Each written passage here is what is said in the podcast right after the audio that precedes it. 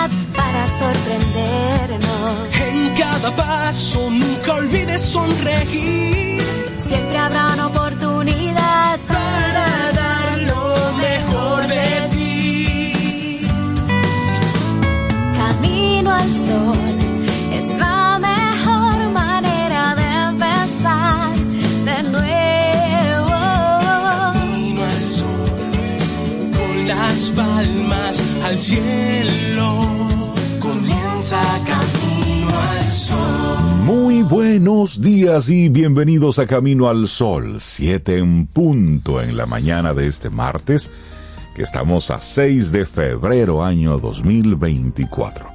Buenos días, Sobeida Ramírez. Buenos días a todos nuestros amigos y amigas Camino al Sol oyentes. Sobe, ¿cómo estás? Yo estoy muy bien, Rey, bueno. muy bien, gracias por, por preguntar. Sí, amanecí hoy.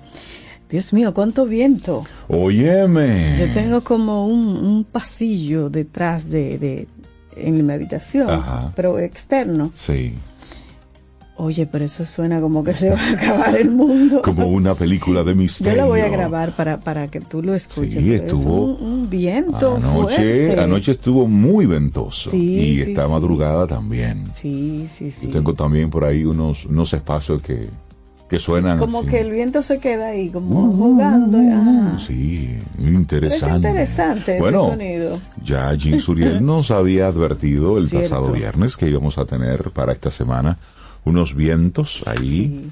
Eh, Por eso es que tiene que estar conectado con Camino al Sol. Para enterarse de esa te cosa, vamos a después enterar. empiezan a inventar y que no, que no avisaron, que una tormenta. No, no, no, no, no.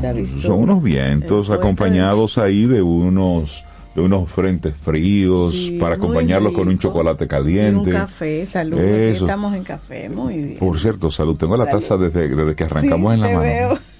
Tómatelo. Mm. Ay, café, qué rico. Buenos días a todos los que conectan con nosotros desde cualquier rinconcito de este planeta y más allá. Es martes, estamos a 6 de febrero, día en el que tenemos como, como siempre un programa especial dedicado para que podamos arrancar de la mejor manera posible con dos horas de, de información que entendemos es valiosa. Pero siempre nosotros iniciamos con, con una actitud, Ay, con una, sí. ante- eh, una, una intención camino al sol para hoy. Ay, sí. Y me gusta la de hoy, me encanta. Reconocer a quienes forjaron el camino te facilita hallar tu propósito. Qué bien. Y eso es así, agradecer a los que vinieron antes, que trazaron sus huellas, nos dejaron ahí un poco de... Agarraron machete y cortaron un poco. Y fueron limpiándote y un fueron poco el camino. Así es. Y así es que sea agradecido, dale una miradita al pasado, mira un poquitito hacia atrás y observa, donde estás hoy fue porque alguien primero pasó por ahí, Sí. te allanó el camino, aunque usted no lo crea. No, porque me hice a mí mismo. Observa, observa con mucha atención quién te lo hizo un poquitito más fácil. Óyeme, inclusive observa la historia. Por eso hay que reconocer a los, a los héroes de las distintas guerras, a esos próceres. Bueno, ellos allanaron el camino. Ellos asumieron un algo que a lo mejor tu abuelo, tu bisabuelo o el mío no lo asumieron. Entonces, sí, eso eh, pasa. entonces hay que hacer ese reconocimiento a ese personaje que usted desconoce completamente, pero que fue el que lo hizo posible. Sí. Sí, aunque sea cosas sencillas, ¿eh? Claro. Estuvieron ahí para que uno hoy fuera tuviera un- una vida o una forma del mundo diferente. Claro, es más, hoy estás en tu vehículo y vas rumbo a tu trabajo. Dale gracias al que inventó el vehículo, ¿eh? a los Sí. que se quemaron las pestañas para que tú tengas un medio de transporte que, que te saca cómodo de tu casa y que te lleva cómodo Que a tu destino. Sí. es decir, observa todo. Y es para que hagamos ese reconocimiento a quienes forjaron el camino, a quienes ¿eh? nos han facilitado todo esto. y Ay, eso, sí. y eso no es poca cosa.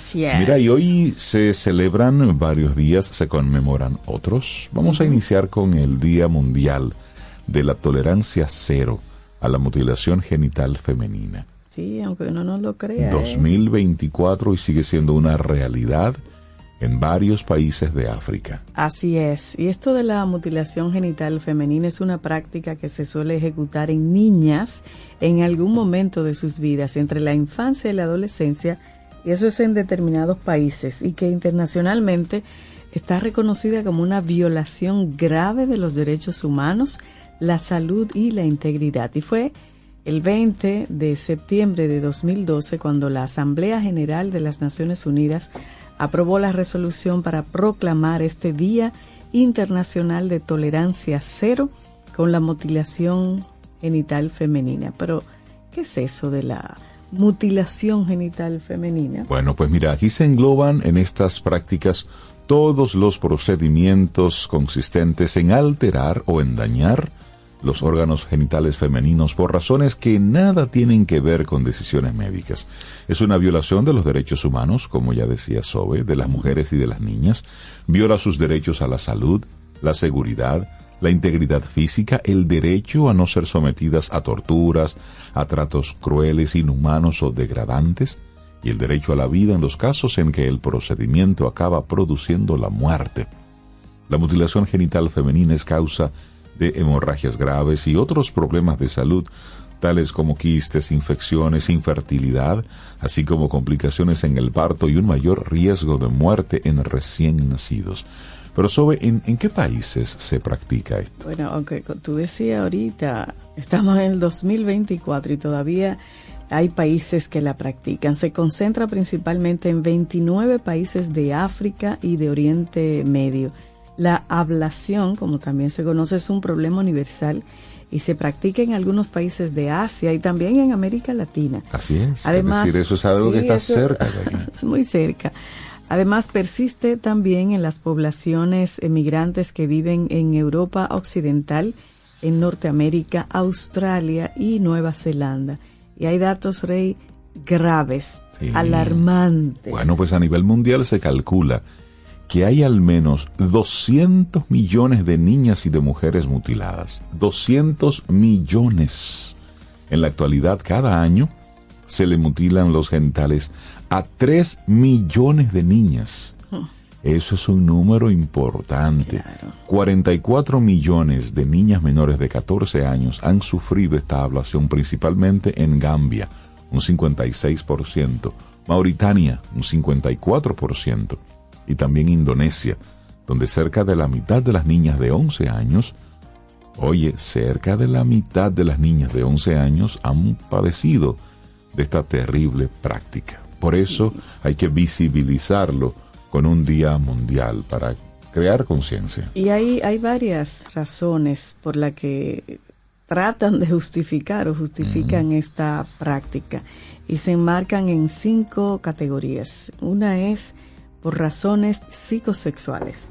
La mutilación gen- eh, genital femenina se realiza como una forma, oigan bien, de controlar la sexualidad de la mujer, que a veces se cree que es insaciable si parte de los genitales, sobre todo el clítoris, no se extirpa. ¿Tú estás oyendo qué, mentalidad tan, Por tan Dios. escasa, tan, tan, tan básica? Tan, tan bárbara. tan bárbara, Sí. exactamente. Y otra razón, también otras razones son sociológicas y culturales. Ah, pero sobre todo esta red, voy a volver atrás para dejarte las socioculturales a ti. Esta de las psicosexuales, se piensa que asegura la virginidad antes del matrimonio y la fidelidad después. Por Y favor. que aumenta el placer sexual femenino. No, no, no, no, no. Oye, qué razones tan Son razones, son razones terribles. Bueno, Wow. cuando tú quieres justificar lo injustificable, bueno, pues tú busca lo que buscas sea. lo que sea. Este lema, eh, bueno, el lema para este 2024 es su voz, su futuro. Y los esfuerzos se centran en impulsar la inversión en movimientos liderados por sobrevivientes a la mutilación genital femenina. Y con esto se fortalece su empoderamiento, se amplían sus capacidades de acción, la voz de las supervivientes resuena con fuerza como una llamada a la acción.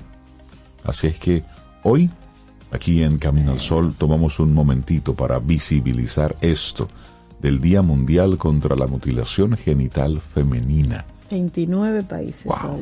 Así es. razones de todo tipo. no dije, es por allá lejos, no. de- Aquí en No, América Latina también. Sí. Bueno, un día importante también que se celebra hoy, Rey. Día Internacional del Internet Seguro. Safer Internet Day. Es el día que se, el 6 de febrero como hoy, y se trata de una fecha que varía cada año. Y bueno, te iremos informando de las próximas ediciones, pero este año se celebra hoy 6 de febrero el Día Internacional del Internet Seguro, que es un evento de gran envergadura que fue propuesto por la red InSafe y apoyado por la Unión Europea. Sí, se celebra siempre el segundo martes de febrero. Entonces, más de 100 países en el mundo celebran este día y el objetivo principal es crear conciencia de la importancia que tiene el hacer de Internet una plataforma digital más segura. Es a partir del año 2004 cuando se toma en cuenta esta iniciativa que ha movilizado a millones de personas en todo el mundo para promover, debatir el correcto uso de Internet, sobre todo para los niños y los jóvenes, ya que esta es la población más vulnerable, la que todavía está en ese proceso de ir creando sus, su propia escala de valores y de discernimiento. Entonces, la idea es que eh, Internet, que es una, una especie de autopista.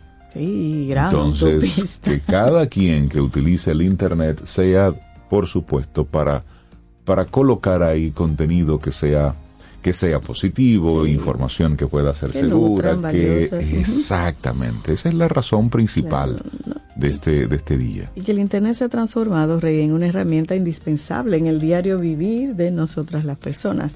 Y a través de este medio tecnológico los seres humanos podemos disfrutar de una serie de bondades que en el pasado eran impensables. Ayer me decía alguien, tú te puedes imaginar, no sé si era aquí, que por un teléfono uno hace todo. Y hay un, un meme, videíto por ahí que anda rodando eh, como una especie de satanización al, al- al- al Al- móvil. ajá. Yo dije, ay, pero qué exagerado, es verdad que tiene muchas cosas cuestionables, pero también nos ha facilitado la vida. Por supuesto. La cámara fotográfica, Sí. ya con el celular. Usted revisa sus Grabadora, correos por ahí. escuchar música, ver, organizar todo. Sí, la parte laboral. Entonces, sí, son muchas las ventajas y los beneficios que ofrece este Porque mundo hemos en dicho, línea. es una herramienta. Entonces, ¿cómo podemos navegar de forma segura y cómo nosotros contribuir a que haya contenido seguro? Bueno, Claro. si ya formas parte de algunas de las redes sociales más importantes que se conocen en Internet, evita el contacto con personas extrañas. No aceptes invitaciones de personas que no formen parte de tu círculo familiar o social. Claro, y en la medida de lo posible es necesario que utilices una conexión segura. Lo recomendable es que lo hagas desde tu casa y no en lugares públicos, ya que cualquier persona podría averiguar tus datos con mayor facilidad. Importante, evita dar información confidencial, como dirección, teléfonos, fotografías, claves, etcétera. Cada vez es más difícil, ya que muchos eh, muchas páginas te solicitan, te piden, te obligan a que tú pongas por lo menos un correo electrónico, pongas alguna información que pudiera ser sensible para usarla. Hay personas que yo, yo no la uso, pero tienen la estrategia de que crean un correo, aparte de su correo de uso común, crean un correo electrónico solo para esas suscripciones. Sí, eso es sano. Yo pienso que es una, una, una idea interesante. Usted, correos sospechosos, vínculos sospechosos, números raros que usted no conoce, usted lo elimina de inmediato. Sí, sí, sí, es Los todo elimina. eso. Mira, entonces, Eh, ya decíamos eso de evitar dar información confidencial, pero también si eres joven, si eres un pequeño que está escuchando Camino al Sol, si eres un niño, lo más recomendable es pedir orientación a las personas mayores, especialmente a tus familiares más cercanos, quienes estarán ahí en la capacidad de darte el consejo más adecuado del uso correcto, porque como estás ahí jugando con tu celular, de repente te aparece una notificación para que Sí. para que compres algo, para que entres a algún lugar. Entonces, cuando te salga así en el juego que estás, hey, Detente. da la voz de alerta, enséñaselo a mami o a papi. Sí, bueno, que es una de las maneras, Rey, de celebrar este Día Internacional del Internet Seguro. Hable con su familia, hable con sus hijos, hablen sobre el uso responsable de esta valiosísima herramienta para todos. Por supuesto. Y bueno, otro día Ay, este me gusta. internacional interesante. Este día está chévere. Es el día de Bob Marley. Ay, Bob Marley, a mí me encanta. Cada 6 de febrero rendimos homenaje a uno de los máximos exponentes de la música reggae de todos los tiempos, Bob Marley. Esta fecha de celebración de este día coincide con el natalicio de este afamado cantante jamaiquino, siendo nombrado, como ya tú dices, Rey, Día de Bob Marley. Sus canciones son relajantes, alegres y con un alto contenido de conciencia social, política y racial, además de que transmite mensajes de paz, de justicia y de amor. Eso me gusta.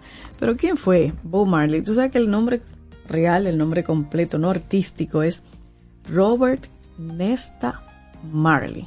Ese es el nombre, y mejor conocido como nuestro Bob Marley, que fue un gran músico, guitarrista maravilloso y compositor de música reggae, nacido en Nine Mile, en Jamaica, el 6 de febrero de 1945.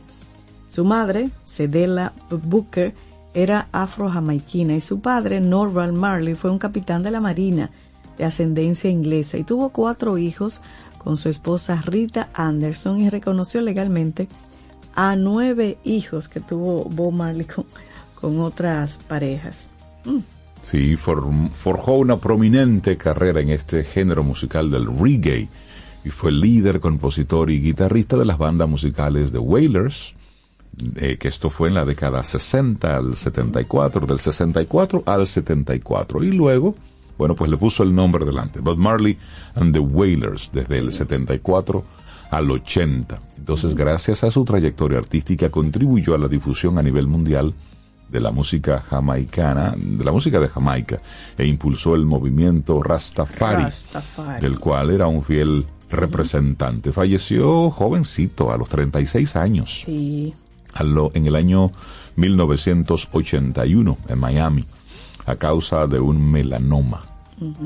Y tú sabes que a pesar de que murió muy joven, Bob Marley tuvo una trayectoria musical excepcional. Por ejemplo, cantantes que inspiraron la creación de sus canciones se destacan Ray Charles, Curtis Mayfield y Brooke Benton. Lanzó al mercado Rey 18 discos, álbumes, 18, 36 años recuerden. Y estos discos formaron parte de su discografía desde el año 1965 hasta el año 1984. Sí. Y de repente usted ha escuchado alguna de sus canciones, pero como que no tiene ni, ni idea. Entonces vamos a, a recordarle, por ejemplo. ahí, sí. sí, sí, sí. Por ejemplo, I Shot the Sheriff. Esa es una canción muy conocida Ah. Esa la aquí. canta, eh, ay Dios mío. El de Leila. Eric Clapton. Eric Clapton, Sí. la canta buenísimo. Que Sí, canta esta, esa la- la- bueno, se publicó en 1973 y es una denuncia contra la dificultad del débil ante la lucha contra el poder. Así es. Y otra canción, 1973, también Get Up, Stand Up, Get Up, Stand Up. Ese es un himno de lucha contra las injusticias. Y otra que se ha cantado mucho, No Woman No Cry, Uy, de esa es 1974. Es una carta de despedida a una mujer y los momentos compartidos entre una pareja. Claro, y hay una que predica el amor y la capacidad del perdón para contrarrestar el odio. ¿Cuál? One Love, año 1977. Oye, que mucha música, Mm, no, no, que muchas canciones buenas. Y bueno, Three Little Birds de 1977 es un canto por la vida y la positividad. Ay, en 1978 lanzó un canto al amor puro. Is this love, is this love, is this love. Esa es buena también. ¿Y cuál es que vamos a poner? Yo no- Ay, Dios mío, pero hay más. Y luego está en 1980 Redemption Song, una canción que usted la escucha sencilla, Ah, sí, pero sí, sí. esta canción refleja la importancia del poder de los humanos para rebelarse contra el poder establecido. Él era sí. políticamente fuerte, comprometido. 1980, Could You Be Love, esa es muy buena. Considerado un himno a la libertad, el pensamiento libre y la lucha del hombre por la defensa de sus ideales. Tú sabes que hay... Son dos o tres nada más. Sí, y, y hay algunos datos curiosos de Bob Marley. Ajá. Por ejemplo, él era capaz de hacer predicciones al leer la palma de las Sí. personas cuando era niño. ¿Cómo? Ay, Oye, yo no sabía ese dato. sí. Bueno, y también durante su niñez y la adolescencia fue objeto de burlas y de acoso, lo que hoy se llama bullying, por ser un mulato. Acuérdense que era hijo de una madre afroamericana y un padre caucásico. Él tenía esa mezcla le hacían bullying. Sí, tú sabes que él tocaba varios instrumentos musicales, aparte de la guitarra. Él tocaba el piano, el saxofón, la armónica y también algunos instrumentos de, de percusión. Sí, interesante la, la vida. Y recuerden, murió solo a los, a los 36 años. 36, sí, sí. Sí, fue de- condecorado con la Medalla de la Paz por parte de la, de la ONU, de la Organización de las Naciones Unidas, en el año 78. Y tú decías anteriormente que era uno de los más importantes representantes del rastafarismo, del Rastafari. Y el Rastafari, bueno, es un movimiento social y espiritual que nació en el siglo XX y que clama en favor de la bondad del hombre y el hermanamiento bajo una convivencia pacífica y en libertad. Interesante. Bonito, era una persona Hay mucha, interesante. hay Bob mucha, Marley. hay mucha información sobre Sí, Bob Marley, sí, pero sí. te dejamos ahí para que conozcas a la persona detrás de la, detrás de la música y por qué ¿m? escribía como escribía y Claro. tenía esa forma. Y me gustaría de conocer, ser. Rey, de, de los Caminos al Sol oyentes, Ajá. ¿qué canción de Bob Marley le gusta? ¿O qué no le gusta? de Bob Marley? Exactamente. Porque también puede pasar que no le porque guste. hay muchos, hay muchos prejuicios. Claro, por eso. Pero ¿te parece si, si arrancamos Ay, mí sí. musicalmente? Con Bob Marley. Yo creo que sí, Yo que creo sería, como que eso es lo que va. que ¿sí? sería chévere. Ay, sí. Esta que es, eh, como tú misma decías, Ajá. Un canto a la Ah, este, vamos a darle volumen a eso. Este canto al amor puro. Ay, sí, lindo día. Is This Love? Bob Marley.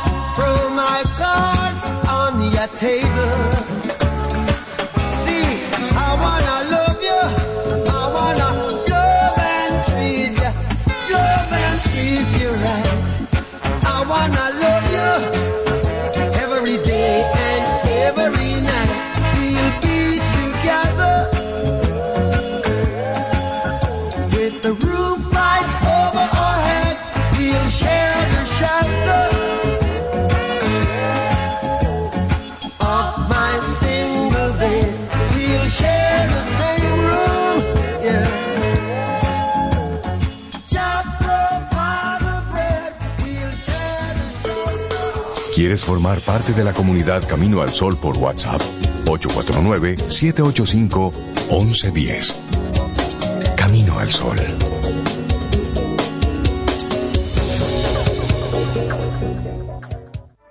Jugosas, sabrosas, tiernas y frescas. Así describen nuestras carnes en Supermercados Nacional. Detrás de un gran producto siempre hay una gran historia.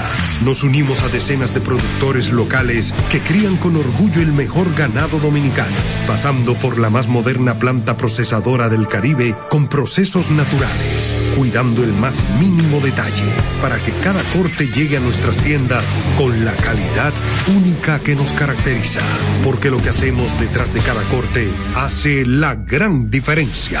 Supermercados Nacional. Disfruta un delicioso café en compañía de Camino al Sol. La Fundación Renacer te invita a la vigésimo novena jornada dominico-americana de cirugía reconstructiva y la vigésimo segunda jornada de cirugía reconstructiva de pabellón auricular a celebrarse del 4 al 9 de febrero en el Hospital Docente Universitario Padre Bellini. Los tipos de cirugías que se estarán realizando son paladar y labio hendido, contracturas por quemaduras, deformidades de manos y pies y cirugía reconstructiva de pabellón auricular. Domingo 4 de febrero, día único de evaluación de los pacientes. Estas jornadas médicas son totalmente gratis. Del 4 al 9 de febrero, vigésimo novena jornada dominico-americana de cirugía reconstructiva y la vigésimo segunda jornada de cirugía reconstructiva de pabellón auricular. Para más información puedes llamar al teléfono 829-206-0009. Organiza Fundación Renacer en el Hospital Docente Padre Villini. Tomémonos un café. Disfrutemos nuestra mañana con Rey, Cintia, Soveida, en camino al sol. Los titulares del día en camino al sol.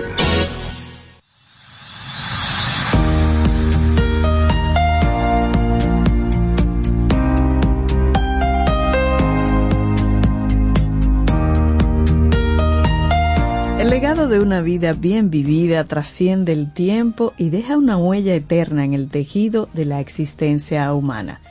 Billy Graham. Y seguimos en este camino al sol. 7.28 minutos. Es martes y estamos a 6 de febrero. Algunos de los titulares que recoge la prensa. El consultor jurídico espera comisión termine esta semana informe sobre la ley del DNI. El consultor jurídico del Poder Ejecutivo, su nombre, Antoliano Peralta Romero.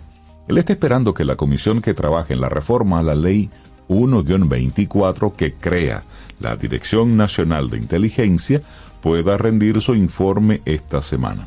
Ese informe, según indicó el señor Peralta Romero, este será discutido en la mesa de diálogo en la que él y el director del Departamento Nacional de Investigaciones, Luis Soto, participan junto a representantes de la Sociedad Dominicana de Diarios. Así es que los que están haciendo este estudio, bueno, pues vienen para allá. Revisen bien. Eso. revisen bien, pregunten, averigüen, A veces confronten. la- las escriben para que nosotros los mortales no entendamos. mucho, no sé, Exactamente. como confusos. Y luego, en esa mesa de diálogo, observar ahí todas las distintas aristas. Así es. Bueno, en otra información, a tan solo 11 días del crucial evento de las elecciones municipales 2024, la Junta Central Electoral asegura que ha abordado meticulosamente la cuestión logística con el objetivo de garantizar la correcta ejecución del proceso de votación que está programado para el próximo domingo 18 de febrero. Durante la mañana del lunes, los integrantes del Pleno, liderados por el presidente de la Junta Central, Román Jaques Liranzo, compartieron datos sobre la votación en un desayuno listín, destacando que las elecciones venideras han sido su enfoque principal en todas las direcciones. El proceso electoral es el norte, sur, el este y el oeste de la Junta en estos momentos. Agregó que para estos comicios se utilizará el voto manual y a su vez la implementación de la tecnología con el objetivo claro de prevenir posibles contratiempos electorales aprendiendo de las lecciones del pasado 2020. Así que un recordatorio, el domingo 18 se vota las congresionales. Usted va a votar por senador, por diputado, por regidores, por alcalde. Así que a conciencia. Por supuesto.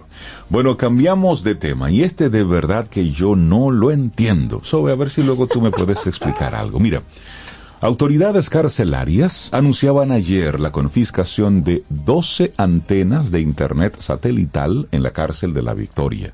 Sí, la que está aquí ubicada en Santo Domingo Norte. 12 antenas de Internet satelital, ahí en la Victoria. En la provincia, bueno, esto a, propósito, qué cosa, ¿eh? Bueno, ya les decía, en la cárcel de La Victoria, ubicada en Santo Domingo Norte, en, se informó, en Santiago se informó que el más reciente asesinato de un abogado lo habría ordenado un recluso desde un recinto penitenciario. Entonces, ayer, lunes 5 de febrero, la Dirección General de Servicios Penitenciarios y Correccionales informó que a los presos del Centro de Privación de Libertad de la Victoria le confiscaron 12 parábolas de Internet satelital marca Starlink Ah, y pero de la seis amiga. repetidores de señal, con los cuales ellos cometían estafas y otros delitos Pero virtuales contra los ciudadanos, pero más fuerte que que cualquiera. Entonces, esta red de Wow. Internet que operaba de manera clandestina, me disculpa. Clandestina. De manera clandestina no Una es. parábola se Porque ve. una parábola Y se 12. ve. Y 12. mm. Entonces, fue incautada en un recorrido por la azotea del recinto el pasado domingo, dijeron las autoridades. Además, usted sabe el tamaño que tiene una de esas parábolas. Además, usted sabe el movimiento no- de instalar 12 para, aunque sea una a una, Óyeme. tienen que ir técnicos por supuesto. Y, a instalar eso y de sobre todo, empresa que la vendió. el paquete es una caja. Sí. Y los Starlink usted lo compra in- por internet y eso llega a un courier y eso hay que buscarlo y eso hay que llevarlo. Que no me hablen de que eso era clandestino. Entonces, los actuantes en el operativo realizaron un recorrido por la azotea del recinto, en la cual observaron que en el patio del área de los pasillos A y F, es que se creen que somos tontos, se encontraban seis parábolas de Internet satelital marca Starlink, de una empresa comercial extranjera, usted y yo sabemos, ¿eh? de venta en línea, las cuales estaban escondidas en las tapas de los tinacos y en cajas cubiertas de tela. Ah, sí. No se veían tal vez, Rey, pero No, sobre cómo tú entras una antena de esas por ahí. Si las personas que, bueno, el que ha ido a la Victoria, el que ha ido a cualquier cárcel, Ajá. sabe la requisa que le hacen físicamente, el cateo, las mujeres Claro. cómo son en muchas ocasiones violentadas en su intimidad, donde le ponen la mano por todos los lados para ver si no están entrando algo, ¿eh? ya te entendí. Entonces, ¿por dónde van a ponerse una parábola? Doce, Y son 12. Entonces, agrega que... Clandestinamente, Rey. Esto- no, pero, pero, pero, pero oigan Vamos a redefinir la palabra esto. Clandestino. no, Entonces, la ocupación se hizo luego de una labor de inteligencia que daba seguimiento. Háganme el favor. No, así Pero no. ven acá, Rey, Entonces, ¿y- y- en y este operativo, entonces en el operativo de desmantelamiento participaron miembros de la Policía Nacional, depuesto en el centro penitenciario, Ah, junto a, también, sí, de los que estaban ahí. Es decir, no, por, por favor, me disculpan, ¿eh? Me disculpan, pero, Pero- así, así no. Eran 12, ¿verdad? Yo estoy aquí buscando Sí. más o menos los precios Bueno, una Starlink anda por los 25 mil pesos la parábola y luego eso tiene un costo Una de casi de mira. 3 mil pesos, ¿no? Mira, la más barata que el servicio básico cuesta 2.900 Exacto. pesos. Pero hay una que cuesta un poquito más, va desde 5.700 a 20.000. Por asuntos de velocidad. Y hay una que cuesta 71.500. Sí, por, por un asunto Mensual. De, capacidad, ¿no? Eso de un terabyte. Sí, Es exacto, para que tú tengas ahí. Pero me gustaría saber internet quién pagaba eso. No, ellos mismos, porque es un negocio que tienen.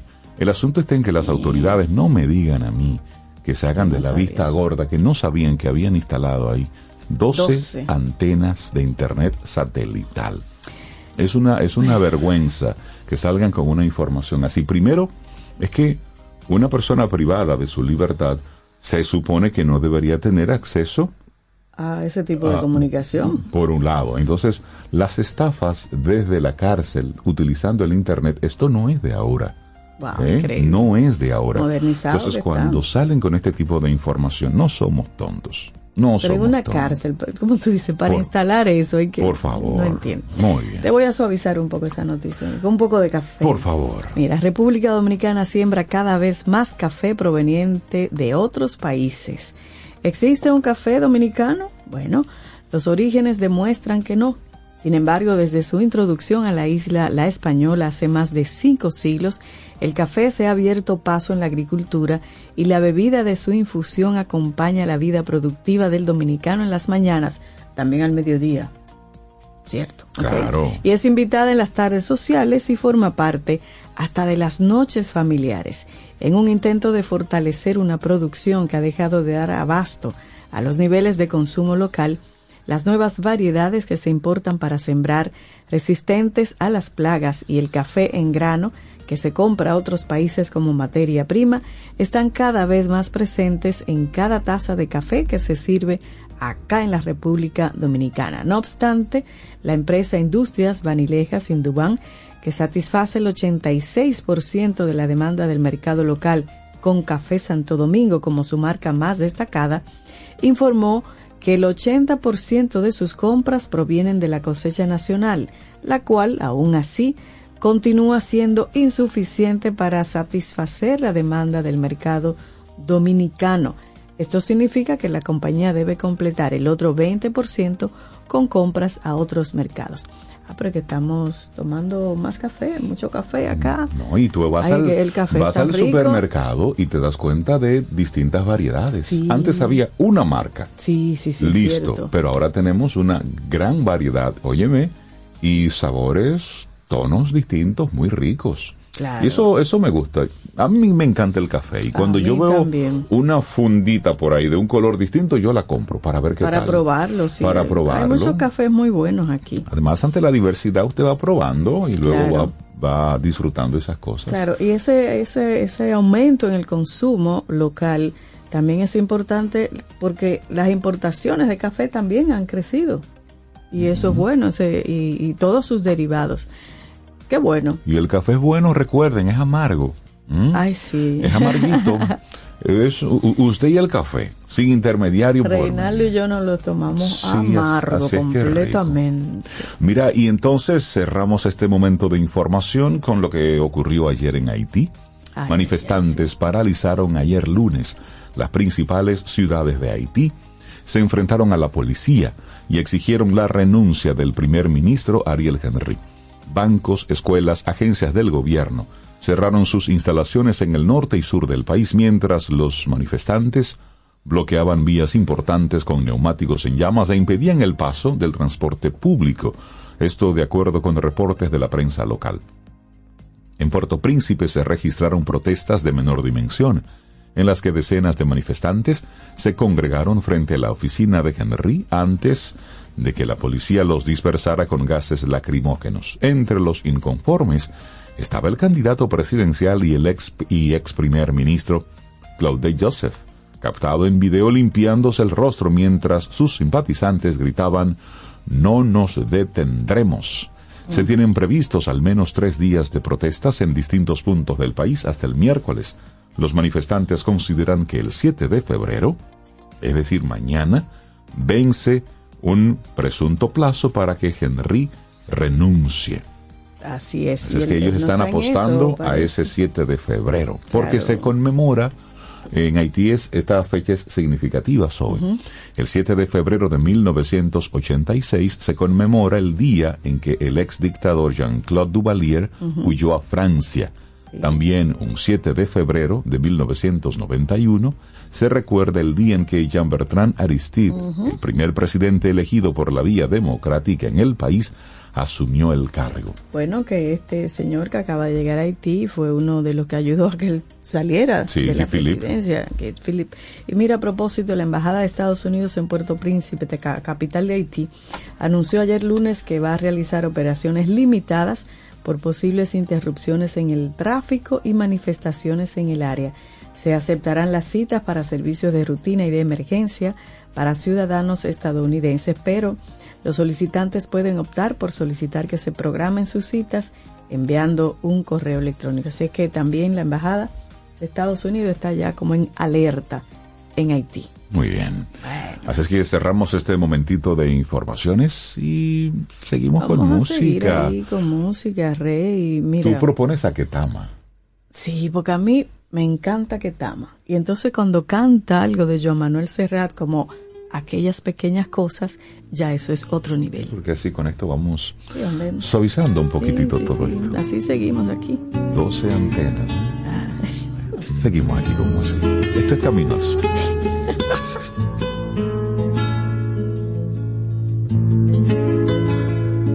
Uno se cree que los mató y la ausencia. Pero su tren vendió boleto de ida y vuelta. Son aquellas pequeñas cosas que nos dejó un tiempo de rosas en un rincón, en un papel o en un cajón. Como un ladrón te acechan detrás de la puerta.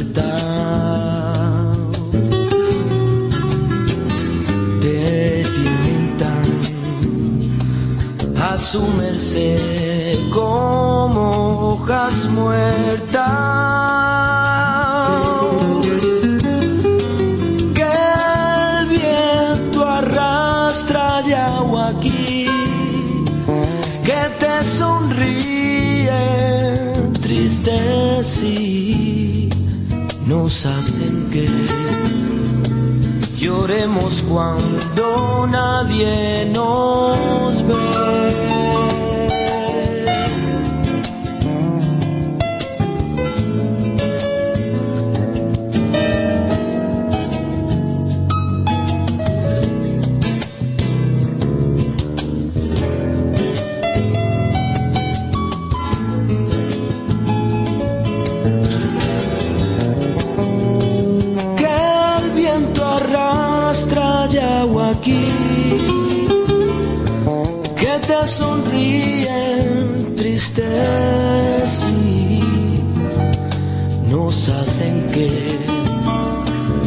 Lloremos cuando nadie nos ve.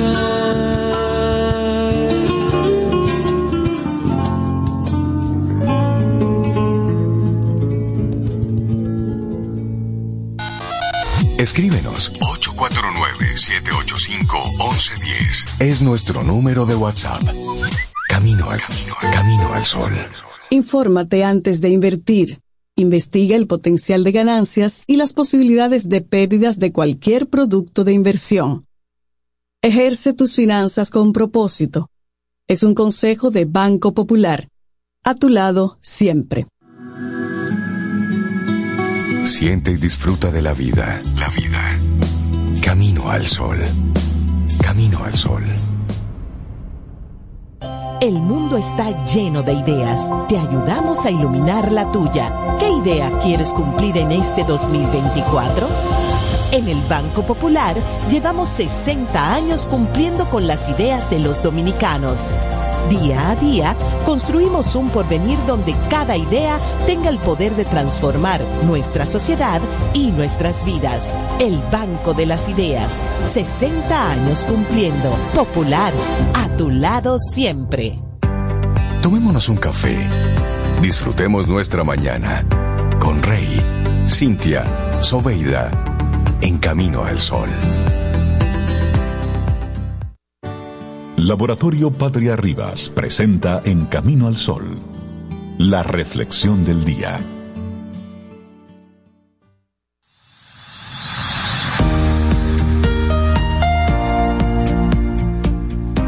Bueno, y antes de iniciar con nuestra reflexión, hoy en nuestro segmento Quien pregunta aprende con Escuela Sura, aprenderemos sobre la riqueza del patrimonio dominicano. Solo la cultura salva a los pueblos porque necesitamos del arte y la cultura para hacer, sentir y llenar nuestro espíritu. Así es que en breve conversaremos de este fascinante tema. Quédate con nosotros. Quien pregunta aprende con Escuela Sura. Buenísimo, me encanta esta Sí, propuesta tema del tema de hoy. Y lo que no se ve no existe. La importancia de tener referentes. Porque contar con referentes distintos es comprender que existen múltiples formas de vivir y que no hemos de limitarnos al modelo conocido. Entonces vamos a reflexionar así brevemente por qué es tan importante esto de tener referentes. Claro, y aquí una cuestión interesante. Si hace 80 años le hubiésemos preguntado a una niña qué quería ser de mayor, posiblemente hubiese dicho que costurera. 30 años después, su hija podría haber respondido que deseaba ser maestra. Y hoy, ya su nieta, tal vez afirmaría querer dedicarse a las redes sociales o a la mecatrónica, Rey, Por o ejemplo. a la ciencia de datos. Exactamente. Señores, porque todo así, va ¿eh? cambiando. Claro, todas estas aspiraciones tan diversas con el paso del tiempo son fruto de las opciones que se contemplan como disponibles y por ello tener referentes es fundamental para tomar decisiones viales. Si no sé, que existe una opción, es muy complicado que la elija. De forma más o menos consciente, todos construimos nuestra identidad y nuestros propósitos en base a lo que observamos. ¿Qué veo en mi entorno? ¿Qué hacen quienes se parecen a mí? Y así trazamos mentalmente el camino que debemos seguir sin saber que quizás existen muchas otras alternativas a nuestro alcance.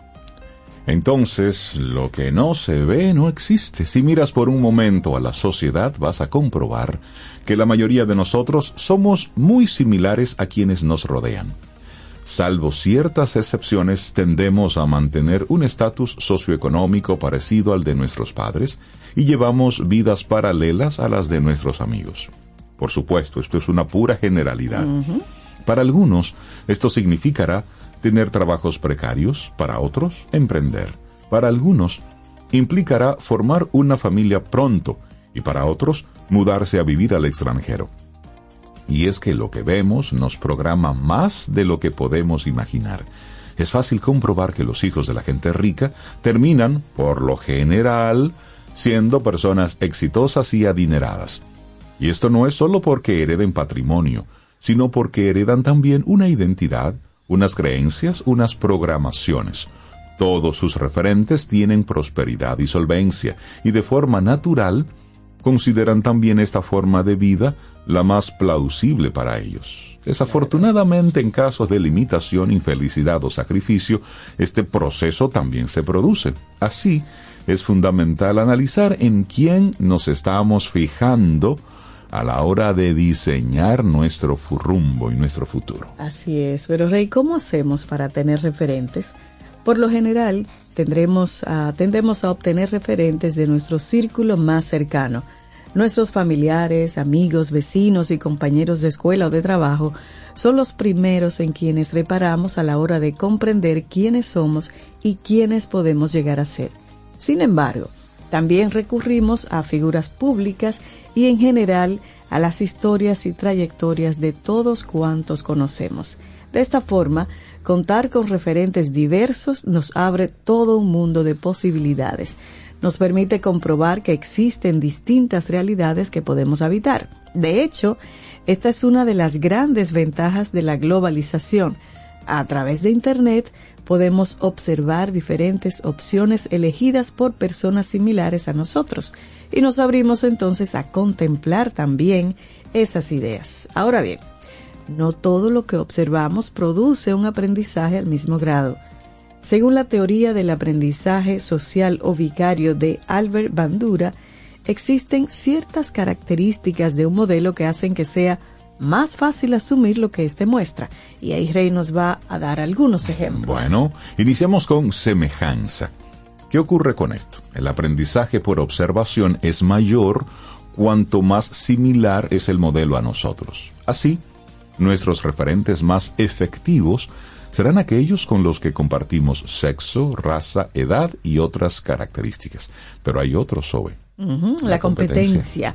El modelado es más efectivo cuando el modelo al que nos exponemos tiene un grado de habilidad similar al nuestro y va progresando. De este modo quizás no nos impacte ni nos inspire tanto ver a una persona exitosa como saber de alguien que partiendo de nuestro mismo origen pudo llegar a ese punto superior. Así es. Y luego tenemos, interesante esta, es el prestigio. Por lo general, cuanto más prestigio tiene el modelo, mayor es su influencia. Por ello, una persona que genera credibilidad, que despierta sentimientos positivos en el observador y que es bien considerada en el ámbito que representa, es un referente mucho más potente. Claro, y ahora veamos la importancia de adquirir referentes desde la infancia.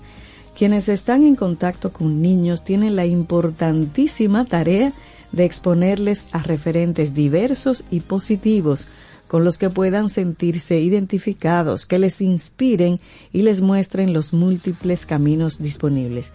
Las niñas necesitan oír hablar de mujeres científicas o mujeres artistas, necesitan referentes femeninos que reflejen talento, inteligencia y pasión. Lo voy a repetir que reflejen talento, inteligencia y pasión.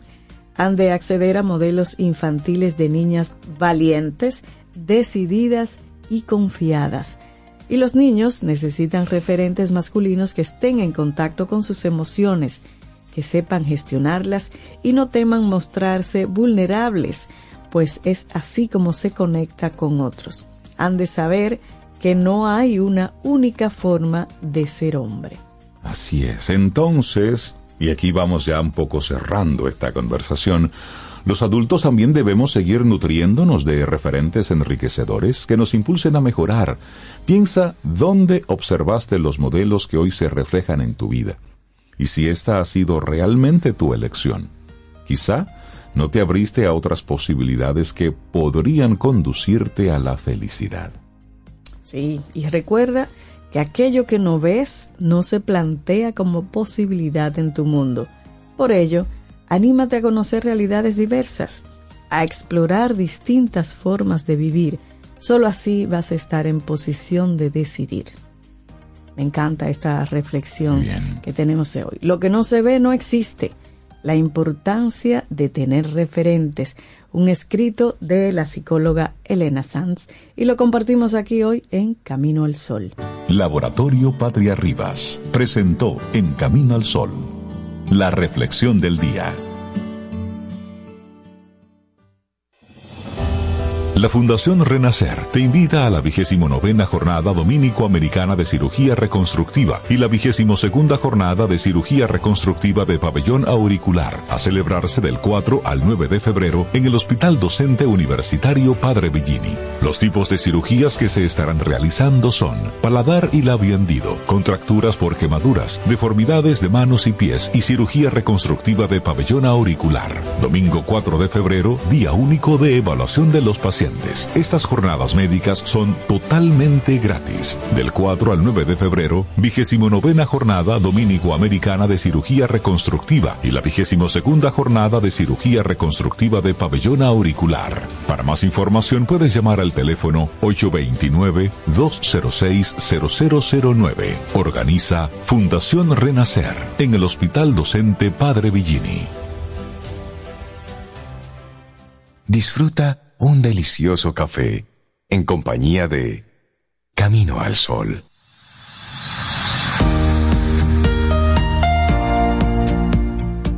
Y una frase de una persona que ella misma se ha convertido en referente. Los referentes son faros que iluminan nuestro camino en la oscuridad, mostrándonos posibilidades y guiándonos hacia el éxito. ¿Quién la dice esa frase? Oprah Winfrey. Me gusta eso de los referentes. Sí, sí, sí. Y bueno, nosotros seguimos aquí conectando con, con gente maravillosa en nuestro programa y hay una colaboradora a quien nosotros eh, la llamamos, ¿m? que también es como nuestro cable a tierra femenino. Sí. Porque entonces Jessica Valdés, quien es psicóloga clínica, terapeuta de familia, pareja y sexual, viene y siempre nos comparte temas que nos invitan a reflexionar y a tomar acción. Claro, claro. Jessica, buenos días, bienvenida a Camino al Sol en este 2024, ¿cómo estás? Muy bien, gracias a Dios y ustedes. Estamos Por aquí bien. Estamos bien, Jessica. Bueno verte. Gracias igual para mí, un placer estar con ustedes. Y ella trajo, Rey, un tema así como que aplica para algunas personas hoy. Yo sí creo. Beneficios, del sí. descanso. Ay, sí, para todos yo creo que aplica eso. Y a ver si en el, y a ver si en el 2024 nos regalamos eso, descansar, si nos damos ese permiso. ¿Qué es el descanso? El descanso es reposo, es quietud, es pausa que uno realiza en el trabajo o en cualquier actividad a la que uno se dedique. ¿Por qué necesitamos descansar? Porque el cuerpo necesita repararse. Cuando descansamos, la memoria mejora, el sistema inmune se fortalece, la presión sanguínea baja, la inflamación en el cuerpo se reduce, la concentración y capacidad mental se mejora, se recupera la energía. Sin embargo, cuando tú no descansas, ocurre todo lo contrario. Cuando estamos agotados, cuando estamos cansados, podemos percibir que no pensamos igual, que las cosas se nos olvidan, que estaba diciendo una idea y no me acuerdo de qué era lo que estaba diciendo, que estoy buscando una cosa y no recuerdo qué es lo que estaba buscando. Y a veces no sabemos que estamos cansados y, es agotado, donde ya la cabeza no da para más, cuando generalmente tú sientes que tú no tienes energía, que tú no tienes fuerza para nada. Eso es cansancio y la solución es el descanso. Cuando tú descansas, es importante que sepamos que el, descanso tiene como sinónimos. El descanso puede ser dormir, descanso es ocio, descanso es relajación. Puede que para ti, para mí, porque el descanso no es lo mismo para todos. Cuando tú descansas, para ti puede ser haciendo una actividad que no necesariamente para mí. Implica descansar.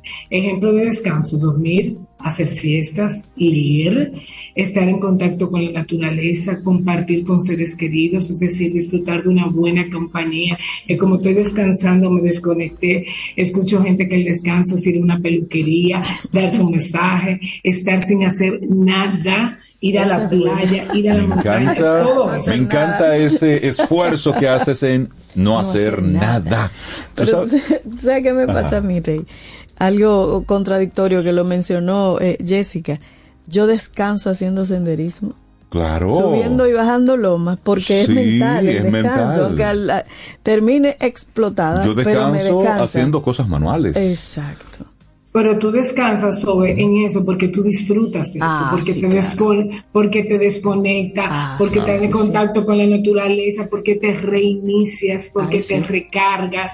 Igualmente la gente que hace manualidades, cuando tú escuchas personas que hacen manualidades, como, ay, yo, yo me libero, a mí se me olvida Sí, todo, me da sí. como un relax. Y si es haciendo, Entonces, pues, y si es ¿y qué haciendo punto de, manos y si es haciendo punto de cruz es más, Más terrible, porque es fullando al otro.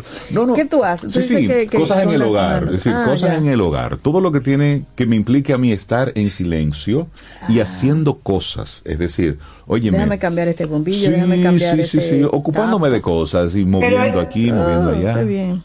Pero quiero rescatar el ejemplo de Reinaldo para quienes nos estén escuchando. Reinaldo dice, lo tiene muy claro porque hay algo muy valioso, que es quizás el mensaje principal que yo quiero que quede hoy. Tú tienes que descubrir qué a ti te cansa y qué te descansa. Exactamente. Porque, por ejemplo, Reinaldo dice cambiar bombillo, estar en silencio, hacer cosas en el hogar. Pero yo, por ejemplo, soy el opuesto con las cosas del hogar. Entonces, si yo digo, ay Dios mío, me pasé el día entero eh, doblando ropa, eh, limpiando esto, haciendo esto, estoy más cansada que nunca, hay una quejadera, eso a ti no te descansa. ¿Tú sabes cuál es mi tienda? ¿Cuál, cuál es un lugar que yo me, me, me, me relajo bastante? Adivina, adivina, ¿Cuál? Una ferretería. ferretería, igual que mi Yo voy a una ferretería y paso por los pasillos. De hecho, Y mira cada tornillito. sí, sí, ir con Cintia me da estrés, me acelera mucho. Yo, pero te- mira que salió esta bomba nueva, mira que salió. Ay, yo, no, yo no puedo ir con él a ese paseo. Pero mira que, mira Bueno, qué bonito los sí. ejemplos que ustedes están poniendo, porque en ese, cuando dice Reinaldo, ir con Cintia no me gusta, porque claro, Cintia le roba la calma, el disfrute. Y se quiere ir seguro, rápido. igual, yo no sé si ustedes han escuchado a muchísima gente que le descansa y disfruta inmensamente ir a un supermercado. Sin embargo, hay a otros que eso No, nos a no. estresa un montón. Sí, o por ni a ejemplo, una un tienda por ejemplo- departamentos tampoco. o por ¿Que no te ejemplo, yo disfruto, yo disfruto muchísimo ir a una playa, yo disfruto Sí, muchísimo también. sentarme a beber un, un vino o un café También. con las Ay, amistades, sí, pero de igual manera. Pero por ejemplo, yo le digo a ustedes, no hay cosa que me descanse también más que organizar una despensa, que arreglar una nevera. ¿Te Pero descansa cuando- eso? Te voy a invitar a mi casa. No hay mucho que arreglar, Exacto. pero- Y hay gente que te dice, ¿y a ti te libera eso? Y Tú sí, pero que yo quiero que tengamos claro que también, cuando yo hacía el énfasis de no hacer nada, es que hay veces que estamos en un sofá, en una cama, descansando en una hamaca inclusive. ¿Y qué tú estás haciendo? Ay, mira, yo no he hecho nada aquí, perdiendo el tiempo. Yo no encuentro qué hacer.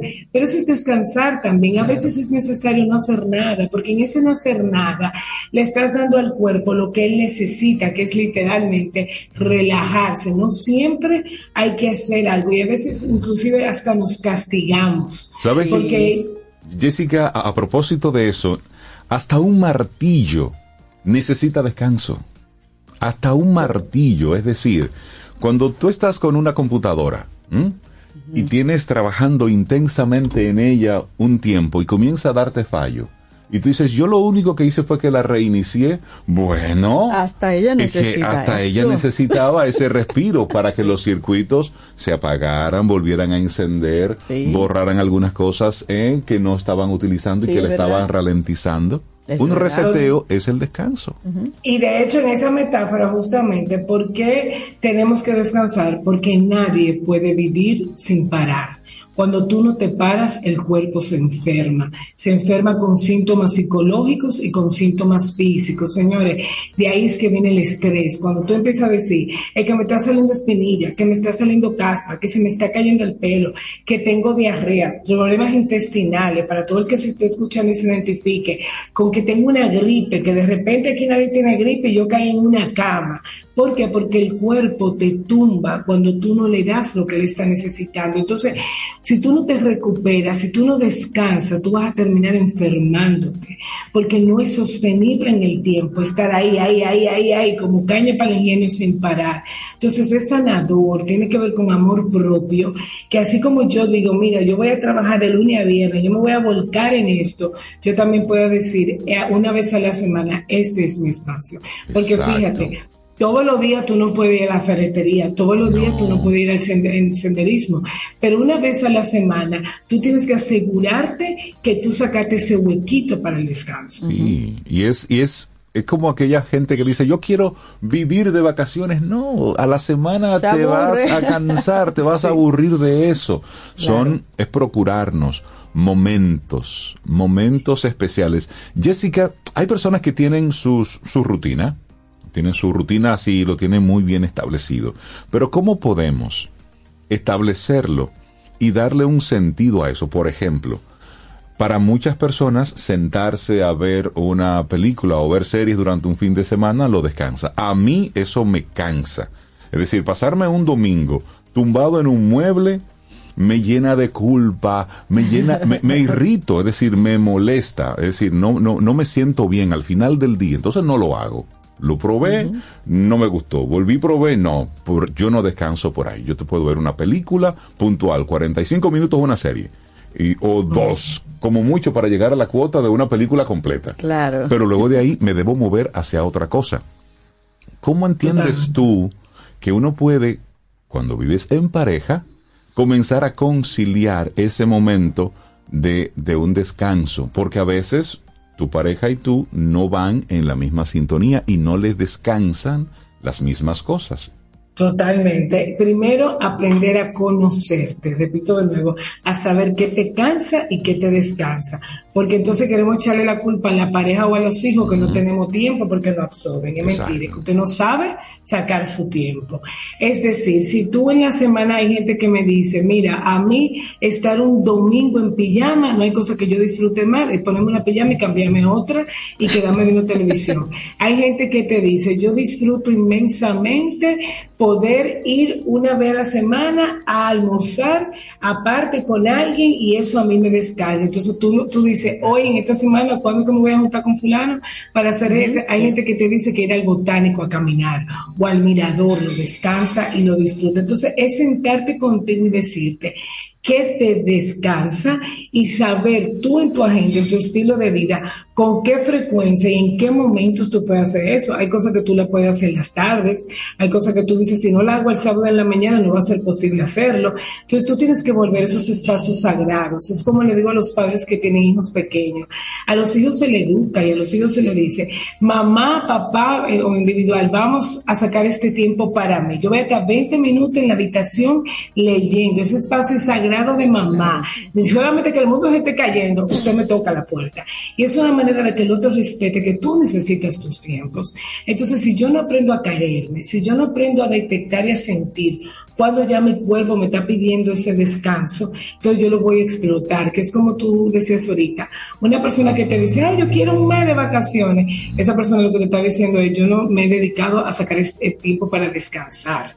Entonces, Ajá, es importante hoy que el que nos está escuchando, que tú sepas no solo qué te cansa y te descansa, sino otras preguntas que yo te hago hoy. ¿Dónde debes hacerlo? ¿Con quién debes hacerlo? Porque muchas veces hay gente que descansa sola. Hay gente que le gusta descansar acompañada. Hay gente que le gusta descansar en X lugar. Hay gente que no le gusta tal hora. Entonces vamos a buscar ese espacio y a procurarlo. Pero es algo muy personal que solamente tú, con tu tiempo, tu dinámica y tu rutina, vas a poder sacar y descubrir cuándo es ese momento. Jessica, y, y las personas que sienten culpa por descansar, ¿cómo gestionar eso? Mira, cuando tú tienes culpa por descansar es porque a ti tú no has aprendido a poner límites y tú crees que en el hacer es que está tu valía. Tengo que hacer, tengo que hacer, porque eso es lo que la gente reconoce y, y ve. Y por eso te da culpa descansar.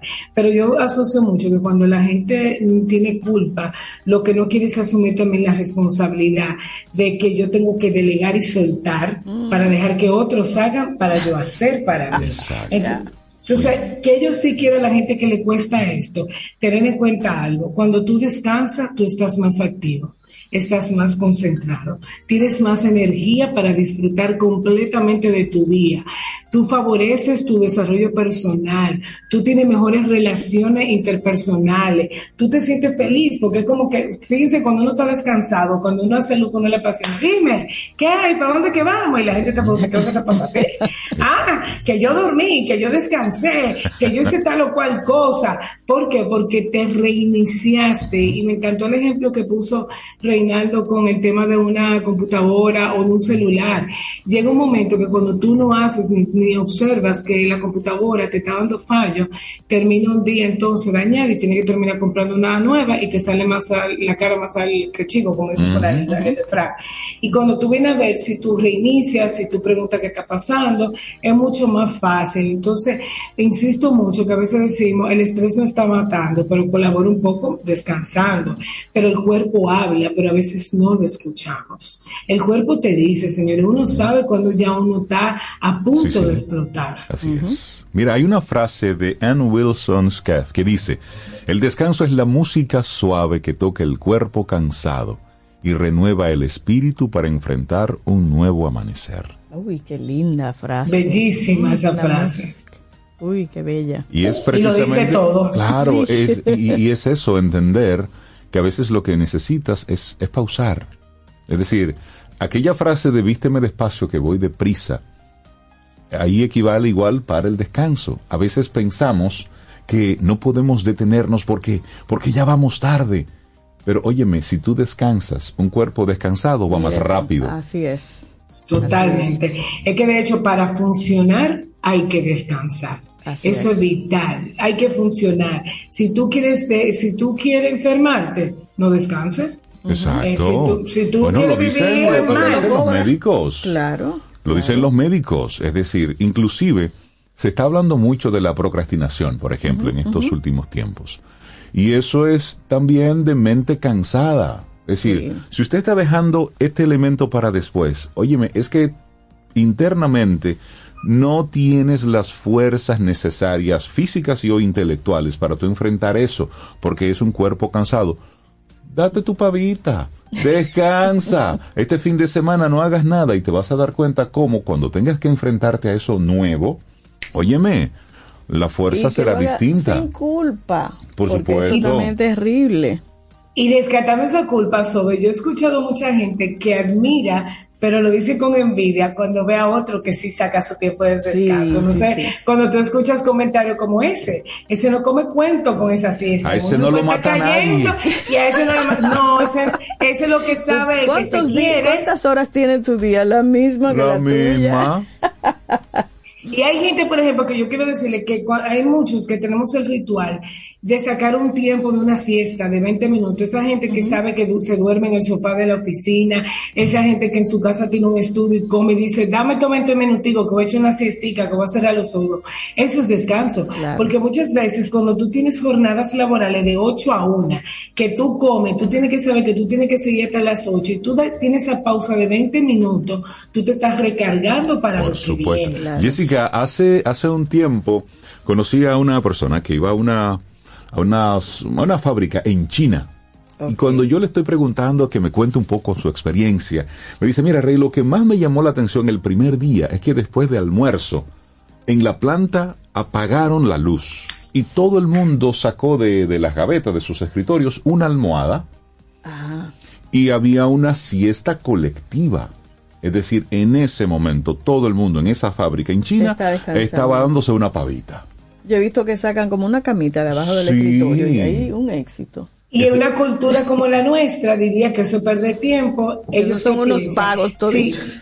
Ellos que piensan, si le doy ese receso, me van a hacer más productivos. Más productivos. Claro, es así. Exacto. Mira, par de comentarios aquí, Jessica. Dice Henry Taveras que a él le relaja ir al supermercado. Pero como tú, no a las tiendas de hacer por Exacto. A mí departamento. una no. tienda por departamentos me agobia. Ay, totalmente. Y quiero, y quiero salir. Yo entro específicamente a ver qué es lo que necesito, lo compro y por ahí mismo me voy. Y dice Rosario Jiménez que ella no puede durar como tú, más de 30 a 45 minutos en una TV. Eso Exacto. es porque no ha visto una película de esa buena, una serie de ese estilo Game Pero- of Thrones que uno dura Semana porque- Santa entero mirando. Porque hay cosas y hay cosas, ¿no? Y yo quiero, y yo quiero rescatar algo a, los que nos están escuchando. Fíjense interesante, Sobe y Reinaldo, ambos me han dicho lo que no pueden, lo que le- lo cansa, pero también lo que lo descansa. Sí. Entonces yo quiero que la gente que nos esté escuchando no se queden, a mí eso no me funciona. Yo no me descanso así, ajá, pero dime cómo sí descansas. Exacto. O sea, siempre nos quedamos con, ay, yo no puedo con eso, ay, a mí no me da tiempo, ay, yo no puedo, no, no, no. Yo quiero que tú hoy que nos estás escuchando te digas a ti, ¿qué te descansa? ¿Con quién te gusta? ¿Dónde te gusta? ¿Con qué frecuencia lo vas a hacer? Y si eso no te descansa, pues vamos a sacarlo. Pero vamos a empezar a ver qué es lo que nos descansa, porque empezamos a compararnos, como buscando que el otro me diga, a ver si yo hago lo mismo que tú, a ver si, si me ayuda.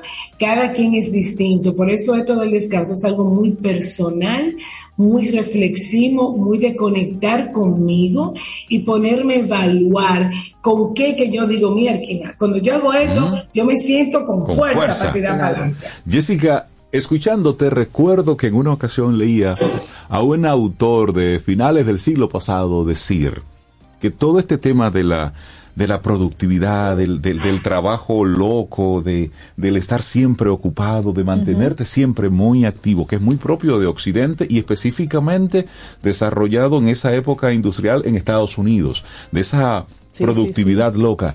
Él decía, la gente no se está dando cuenta de que una persona realmente productiva, y él hacía referencia a los ricos de su tiempo, él decía, no te das cuenta de que los poderosos, los ricos de verdad, primero se levantan tarde, desayunan como a las 8 o 9, llegan a su oficina a las 10, están trabajando hasta las 3 de la tarde y luego destinan parte de la tarde y la noche al disfrute de otras cosas. Hacer relaciones, Y son personas y son los más productivos y los más ricos. ¿Por qué? Yo le decía, es sencillo.